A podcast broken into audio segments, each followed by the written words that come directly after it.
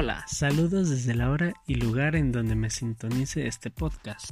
Mi nombre es Geserves Aguilar y me comunico con ustedes desde mi habitación para hablar sobre el futuro de los negocios internacionales.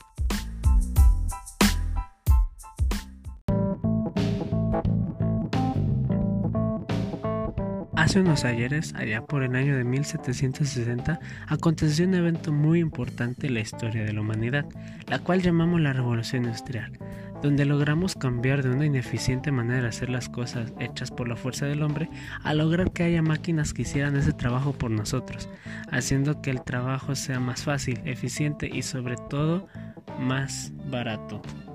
Entonces yo les cuento esto porque es en un principio uno de los propósitos de los negocios internacionales. Obviamente era conseguir una mano de obra más barata, ya que seguía siendo aún imposible que todo el trabajo lo realizaran las máquinas y por lo tanto muy caro satisfacer la demanda. Así que, si eras una empresa que necesitaba producir más y más barato, lo que hacías era mover tu empresa al extranjero. Hoy en día no ha cambiado mucho, aún escuchamos de las grandes empresas de élite que, por ejemplo, fabrican las piezas en China y las ensamblan en México o en Brasil, y luego el producto final se manda de más países, aunque la empresa sea alemana. El ingrediente extra ahora es que se busca producir más, más barato y mejor, lo cual considero que no se podía decir antes que mejor, ya que existía el claro ejemplo de la gran mala fama que tenían a lo que se le llamaban productos chinos, y que en lugar del empaquetado en el mismo producto viniera el famoso Made in China. Era suficiente motivo para creer que el producto no era de calidad. Entonces empezamos a hablar de que hoy en día no es suficiente producir en masa, ni siquiera lo más importante.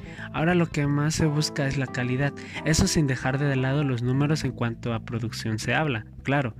Cosas que al día de hoy se le aplaude a los productos chinos que siempre están a la vanguardia en cuanto a calidad y precio. Y hasta el día de hoy, en mi opinión, es esa la maravilla del comercio internacional.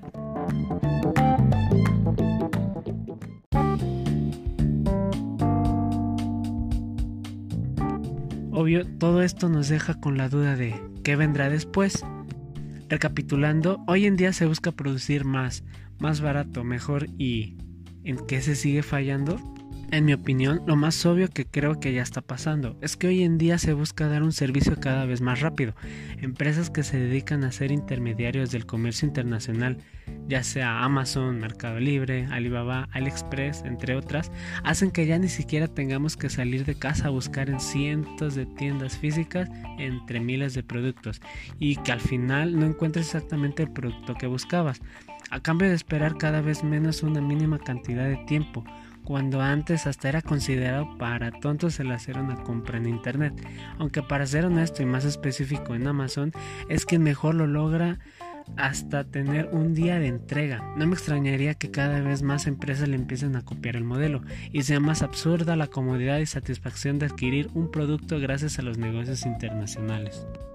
O quizás el futuro de los negocios estará más ambientado a nuestras exigencias de las nuevas tecnologías sustentables, no se han nada dejado de la realidad, cuando hoy en día es prácticamente un requisito el que las empresas busquen ser sustentables e incluso queda claro que ya no conviene invertir en combustibles fósiles, cuando entas era uno de los pilares principales el vender el famoso oro negro a otro país y luego comprarles el producto procesado. Cualquiera que sea el futuro de los negocios internacionales, no cabe duda que se ve prometedor. Solo me queda decirles que ustedes mismos apuestan cuál creen que va a ser el futuro de los negocios internacionales. Una inversión temprana que puede ser un gran acierto para el futuro, claro.